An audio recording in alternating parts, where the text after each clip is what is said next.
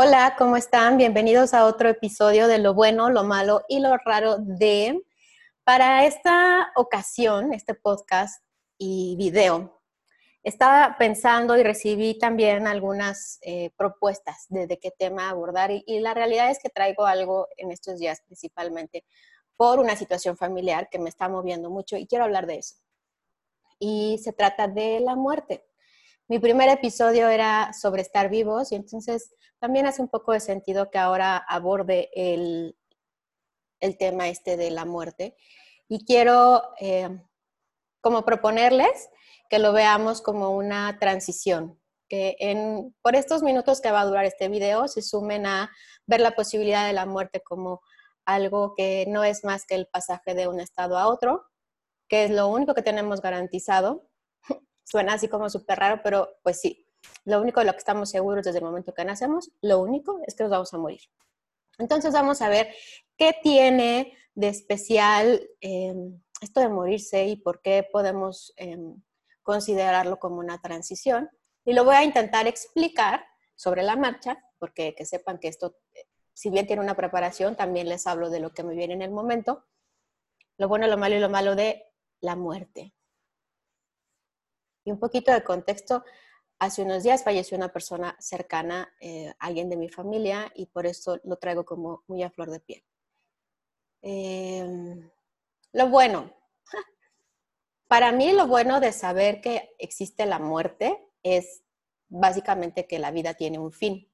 No un fin de un propósito, porque eso es aparte, sino que se va a acabar. O sea, alguna vez viendo la película este de la de los vampiros, donde sale Brad Pitt, entrevista con el vampiro y que veía que vivían 100, 200, decía, güey, qué hueva, o sea, imagínate poder vivir tantos años, siento que como que eso no es, no sé, no, me sentiría muy cómoda. Entonces creo que lo bueno de la muerte es eso, saber que hay un final, que hay un punto donde ya no hay retorno, al menos para esta conciencia o para este estado de vida. Y a mí eso es algo que me da paz. Y van a decir, ay, esta está loca y quien no quisiera vivir por siempre. Y bien por ti, si es lo que tú quieres. Pero para mí sí es como, o sea, mi creencia es que vine a la vida y a la tierra y soy Valeria en este momento porque tengo cierto propósito de alcanzar aprendizajes, transformar cosas, transicionar mi estado de conciencia a algo más claro, más pleno y, y estar al servicio de los demás. Y siento que una vez que esa misión haya sido haya sido cumplida de la mejor manera, pues estaré lista para ir. Y eso está cool. Ahora, lo malo. Y ahí viene parte de lo que me tocó experimentar y estoy experimentando aún, porque está muy reciente. Eh, y que saben que lo viví muy de cerca cuando falleció mi papá. Mi papá murió en 2011. Cosa que no sé cuándo vayan a ver esto, pero está pues, relativamente reciente o no, no sé. Es, es que eso es parte de lo raro que ya les tocaré al rato, pero lo malo es, y para mí fue muy duro con papá, por ejemplo, que como humanos también tenemos apegos y queremos a las personas que están con nosotros. Entonces, cuando pasan a este estado de transición, que es la muerte, pues es súper duro el despedirnos y el desapegarnos de esa persona de manera física. Porque si bien amorosamente, espiritualmente, siempre hay como una conexión que no se acaba, pues ya no los ves. Yo me acuerdo que la, primera vez que en mi mente estuvo la conciencia de ya no tengo a quien decirle papá, sigue siendo aparte duro, es como que hay una parte de mi corazoncito que todavía se hace así cuando, cuando me doy cuenta que ya no lo voy a volver a ver. Creo que eso es lo malo de la muerte, que los humanos no estamos preparados o, o, no todos, seguramente habrá quien sí, que el budismo y todas estas cosas lo ayudan a no sufrir, pero yo no he llegado ahí claramente y a, a, mí me duele la muerte de algún ser querido. O sea, me, me, duele la muerte en general.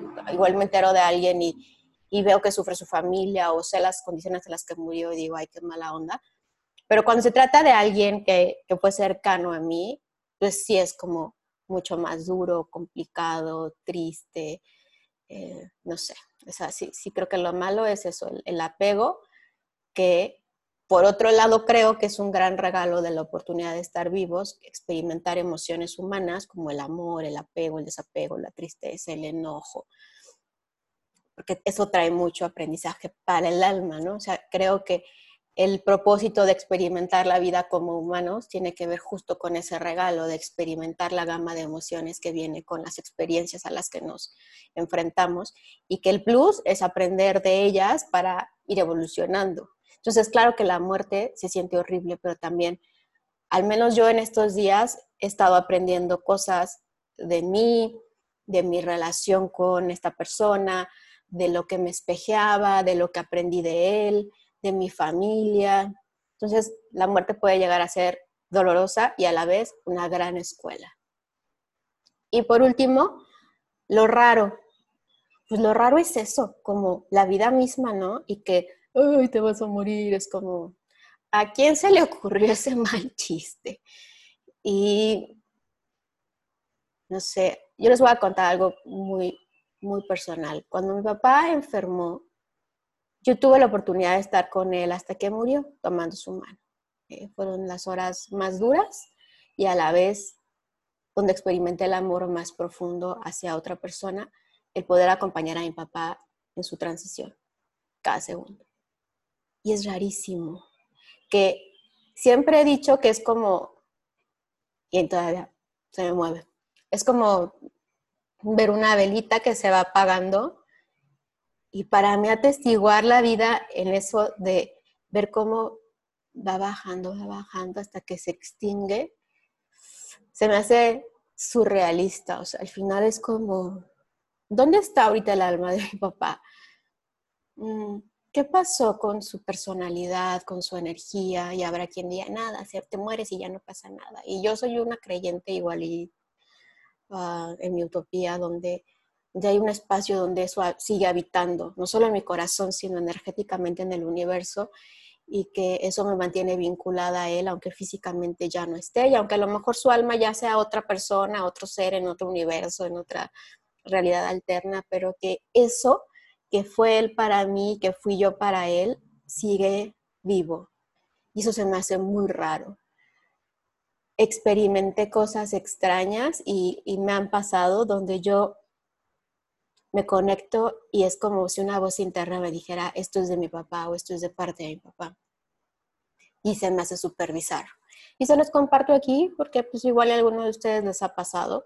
Y es creo que parte de, lo extraño de la muerte como fenómeno humano que a todos nos va a tocar, obviamente morir, y también que se muera alguien cercano a nosotros, y seguramente cada quien tendrá su propia versión de lo bueno, lo malo y lo raro.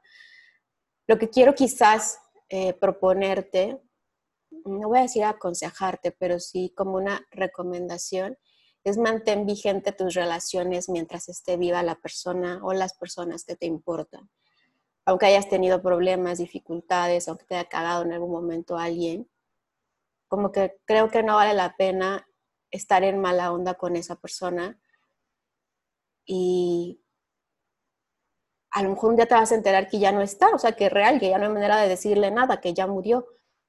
Y vas a decir, changos, ¿por qué no le dije esto? ¿Por qué no cerré aquello? Entonces, mi propuesta va en ese sentido, que trates de hacer lo mejor que puedes mientras la persona está viva y que si ya no está, busques una manera de honrar su memoria, honrar el vínculo que tuvo, tiene contigo, esa relación, que como les digo en el caso de mi papá, pues nunca, nunca le he perdido, aunque mi papá ya no esté, platico con él. O sea, soy yo la que habla, no me ha tocado que me conteste, pero no sé, como que lo puedo sentir, lo puedo vibrar. Y el hacer consciente que mi papá no está, para mí es una gran lección. Un año después de que mi papá muriera, en 2012, mi hermano y yo nos fuimos de viaje y nos fuimos a la India y fuimos a Egipto. Y para mí ahí el gran maestro fue mi hermano, porque me enseñó que ese viaje que teníamos tiempo a lo mejor deseando o anhelando, lo realizamos un poco honrando que que la vida se va muy rápido y que lo que quería él en ese momento y yo me aventuré a hacerlo con él era aprovechar que estábamos vivos haciendo ese viaje. Entonces creo que también fue una manera de honrar la vida de mi papá y honrar nuestra propia vida y, esos regalos de vida, vida, vida, vida, no hay que perdérselos.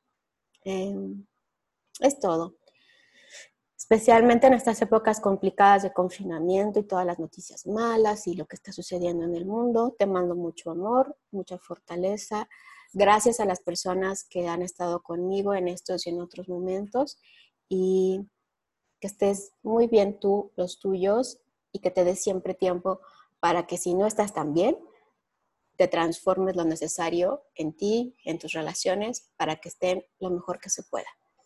Es un camino, tampoco hay prisa y ya está. Acuérdate de recomendar mi podcast y de comentarlo, lo bueno, lo malo y lo raro, y nos vemos pronto para otra emisión. Adiós.